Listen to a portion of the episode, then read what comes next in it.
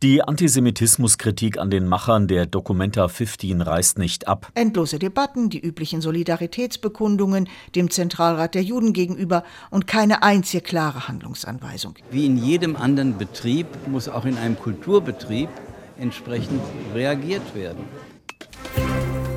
News Junkies. Verstehen, was uns bewegt. Ein Podcast von RBB24 Inforadio mit Franziska Hoppen und Hendrik Schröder an diesem Donnerstag, den 30. Juni. Die Documenta, die größte und wichtigste Reihe von Ausstellungen zeitgenössischer Kunst der Welt. Sie kommt nicht aus den Schlagzeilen. Es geht um judenfeindliche Kunstwerke und einen völlig verkorksten Umgang damit. Gestern gab es zu dem Thema eine Podiumsdiskussion vor Ort in Kassel, wo es darum ging, wie man es eigentlich verhindern kann, dass antisemitische Werke ausgestellt werden und wie man jetzt eigentlich weitermachen soll mit dieser Dokumenta, auf der längst unbestritten ein Schatten liegt. Das nehmen wir uns heute bei den News Junkies zum Anlass, uns die Werke und die Debatte darum nochmal genauer anzuschauen und uns zu fragen, ist das relativ viel heiße Luft um eher wenig oder ist das wirklich ein riesiger Skandal?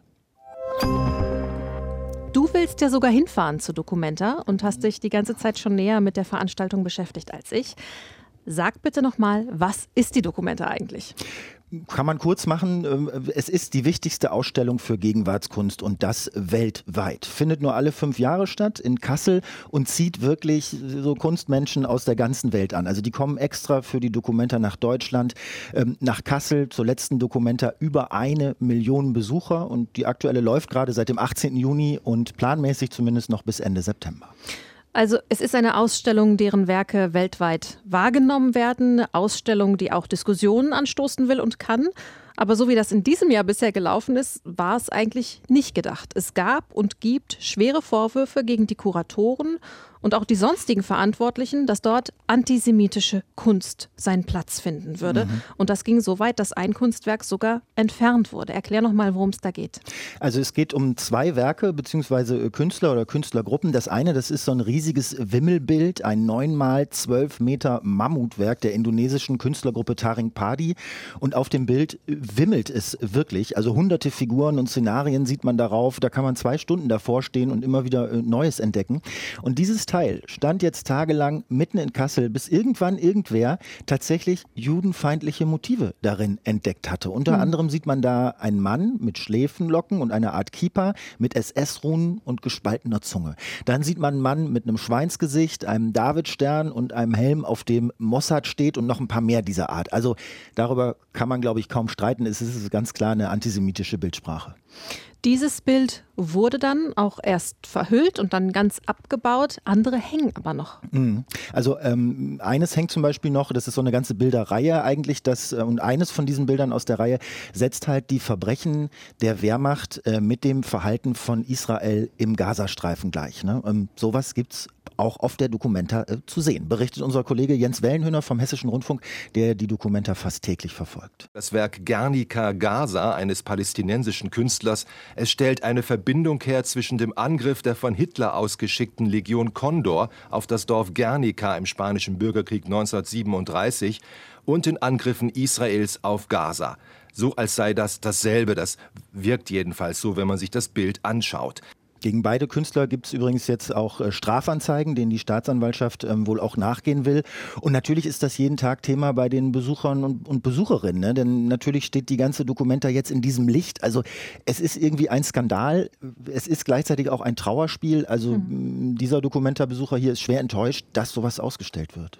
Ich wusste nicht um diese Aspekte im Bild. Als ich es gesehen habe, war ich erschrocken. Das ist Antisemitismus und für mich ist auch vieles, auch an Stellungnahmen im Moment, äh, ein Versuch der Rechtfertigung dessen, was nicht zu rechtfertigen ist. Wie konnte es überhaupt dazu kommen? Also wer ist dafür verantwortlich? Klar, gibt es sowas wie Kunstfreiheit und niemand möchte eine zensierte Ausstellung oder sowas, aber bei offener antisemitischer Bildsprache, da hört der Spaß doch auf. Ich glaube, das Problem mm, fing schon viel früher an und irgendwie hat niemand vernünftig darauf reagiert. Also die Kuratoren, die Macher gewissermaßen der Ausstellung, die kommen in diesem Jahr aus Indonesien. Das ist ein Künstlerkollektiv und die wurden als Kuratoren eingeladen, weil man sich ja, bei der Documenta äh, von Seiten der Geschäftsführung da öffnen wollte für Blicke von außen, in diesem Fall aus Asien, für Menschen, die ganz andere Biografien haben als so Kunstinteressierte in Europa und in den USA, die vielleicht äh, ja so eine Documenta ganz anders angehen, dann ganz ganz anderen Blickwinkel haben und so als jetzt Kuratoren äh, aus dem sogenannten Westen. Hm.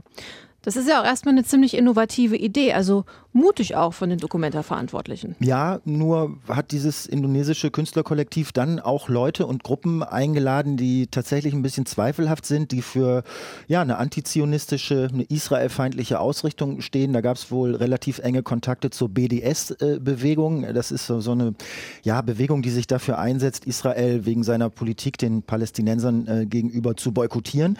Und wo eben auch bei dieser BDS-Bewegung äh, ganz klar Antisemiten äh, mitmischen und ähm, die wird in Deutschland auch als antisemitisch eingestuft und da gibt es halt und gab es ähm, eine relative Nähe zwischen diesem Kuratorenkollektiv ähm, ja, und eben äh, Künstlern, die der BDS-Bewegung angehören. Aber wohlgemerkt, das alles wusste man ja schon, bevor die Dokumenta eröffnet wurde. Mhm. Also man kann vielleicht auch ganz vorsichtig sagen, dass Menschen aus Indonesien, dem immerhin größten muslimischen Land der Welt, das das Existenzrecht Israels nach wie vor nicht anerkennt, vielleicht einen etwas anderen Blick auf die Dinge haben, als wir es in Deutschland gewohnt sind, wobei ich denen das jetzt auch nicht unterstellen will.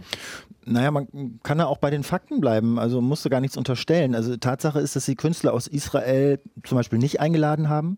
Auf die Vorwürfe, die es ja im Vorfeld auch schon gab, haben sie immer nur ausweichend äh, geantwortet. Dann sind sie in die Offensive gegangen, haben ihrerseits dann von Rassismus ihnen gegenüber gesprochen. Und als dann dieses Wimmelbild mit den antisemitischen Figuren in der Debatte war, äh, haben sie erstmal gesagt, ja, das wäre gar nicht antisemitisch gemeint. Das würde hier in Deutschland wohl anders gelesen werden als anderswo. Vielleicht empfinden sie das ja auch wirklich so. Also ganz spät erst, als der Druck echt riesig wurde, da haben sie sich entschuldigt. Ja? Also dann doch und äh, haben gesagt, sie hätten einen Fehler gemacht. Also klar, man muss da auch die Relation behalten. Ne? Der absolute Großteil der Ausstellung hat mit all dem ja nichts zu tun. Und natürlich ist es jetzt grundfalsch, dieses Kollektiv per se als antisemitisch ähm, äh, äh, irgendwie zu beschreiben. Aber man kann sich schon fragen, finde ich, ob man Künstlerinnen und Künstlern mit derart wenig Sensibilität für dieses Thema, mit viel Steuergeld, ähm, eine Bühne in Deutschland geben möchte.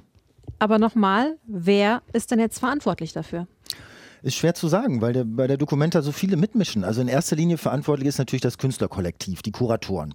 Dahinter steht dann die Geschäftsführerin der Documenta, Sabine Schormann, und dann natürlich Claudia Roth als Kulturstaatsministerin, die natürlich wusste, wen man da einlädt und die theoretisch, sagen wir mal, den Einfluss hätte haben müssen und geltend machen müssen, dass man damit besser oder anders umgeht.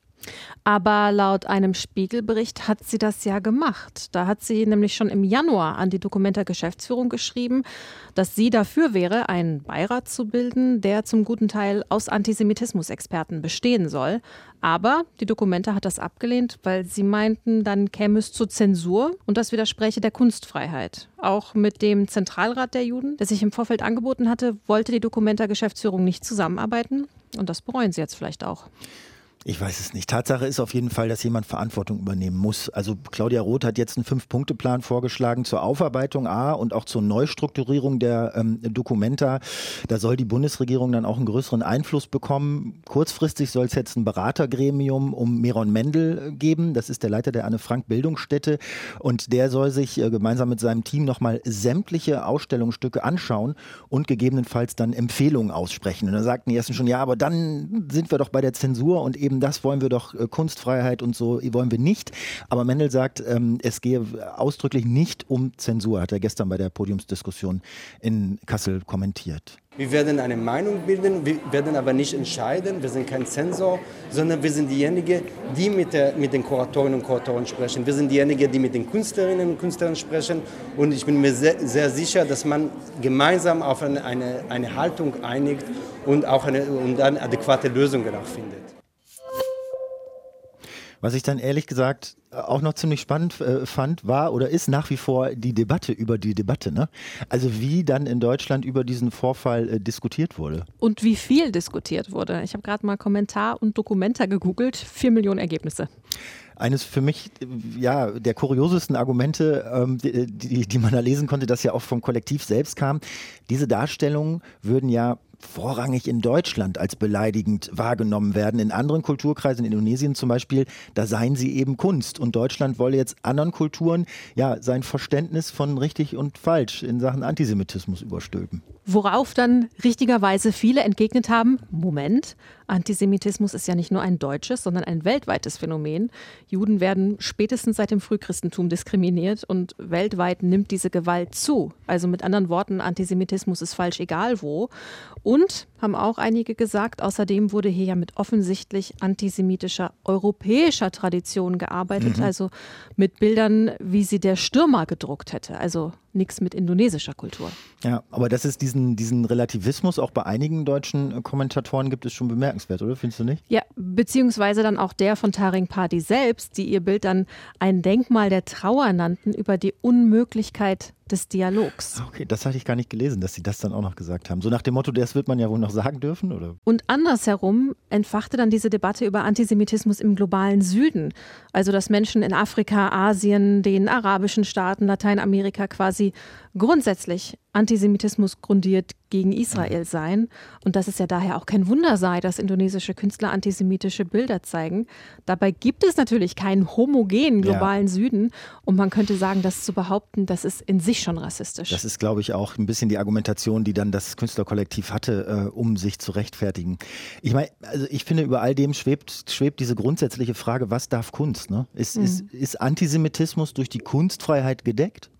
Also die einen sind kategorisch gegen jede Art der, der Zensur, der Einschränkung. Das hätte zum Beispiel der Vorsitzende des Documenta-Forums Jörg Sperling gesagt. Der meinte, eine freie Welt, die müsse das ertragen, so etwas da zu sehen. Und meinte dann, wenn man diese Kunstwerke vorher überprüft hätte, dann wäre das ja schon Zensur äh, gewissermaßen. Und die anderen sagen, naja, so ist es ja auch zu einfach. Es geht ja nicht darum, Kunst in gut oder schlecht oder erwünscht oder unerwünscht einzuteilen. Die darf ja schlecht sein, die darf provozieren, politisch sein, mit Tabus brechen, aber eben nicht antisemitisch sein. Also inwiefern ja, kann man ja auch sagen, bringen uns solche antisemitischen Stereotype und Bilder weiter. Ne? Welchen sinnstiftenden Zweck in einer Auseinandersetzung soll das haben?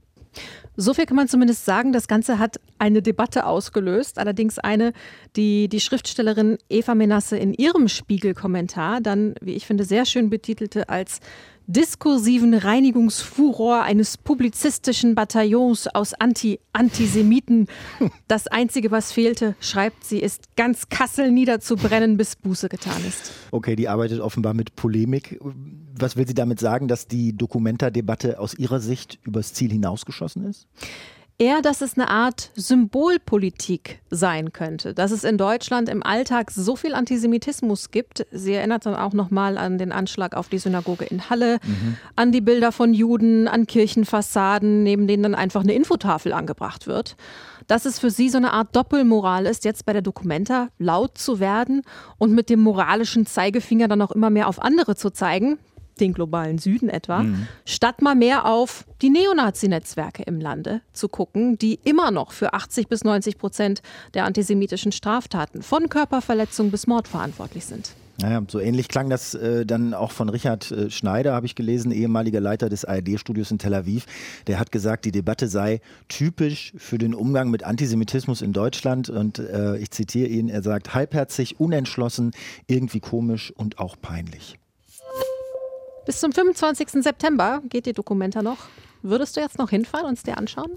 Also ich habe eine lange Diskussion gehabt mit meinem Freund, äh, mit dem ich da gerne äh, hin möchte. Der würde aus Köln anreisen und ich aus Berlin und dann würden wir uns da äh, treffen und hatten uns das schon so überlegt, ne, die Dokumenta zusammen anschauen, bevor es überhaupt ne, diesen ganzen Skandal gab. Und als ich dann mehr und mehr darüber gelesen habe, habe ich gesagt, weißt du was, ich weiß gar nicht, ob ich da noch hin will. Ich weiß gar nicht, ob ich, selbst wenn natürlich die meisten Werke nicht antisemitisch sind, ob ich mir von Menschen, die das kuratiert haben, die solche antisemitischen Bilder okay finden, überhaupt irgendwas anderes noch erzählen lassen möchte. Mhm. Und war wirklich sehr, sehr skeptisch und er hat mich überzeugt und er meinte, ey, so Cancel Culture und nicht hinfahren und sich nicht damit auseinandersetzen und nicht vor Ort mal selber gucken, was ist das eigentlich genau und so, das bringt es überhaupt nicht. Ähm, das das, das, das wäre also auch unangemessen und hat, hat mich überredet, also wir fahren schon hin. Ich würde es mir auch angucken, allein um zu sehen, wie jetzt die anderen Aussteller und auch Besucher mit der Situation umgehen. Jetzt mal abseits der laufenden Debatte. Das war's von den News Junkies für heute. Wir hören uns morgen nochmal. Und wenn ihr was zum Thema zu sagen habt, dann schreibt uns an newsjunkies.rbb24inforadio.de. Tschüss. Tschüss. News Junkies. Verstehen, was uns bewegt. Ein Podcast von RBB24 Inforadio. Wir lieben das Warum.